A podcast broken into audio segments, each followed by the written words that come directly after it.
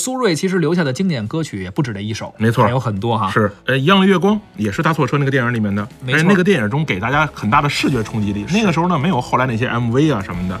那电影里面呢，苏芮自己是一个冷酷的形象，然后在一个背景前面跟一帮群舞在那边唱这个一样的月光，然后穿的那个衣服也很时髦，嗯，啊，表演的方式也很时髦。很多人当时接受不了，嗯，但是你一点也不影响这首歌的大火。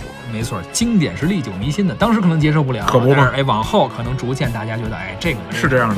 那我们来听一下吧，苏芮演唱的《一样的月光》，作词吴念真、罗大佑，作曲李寿全。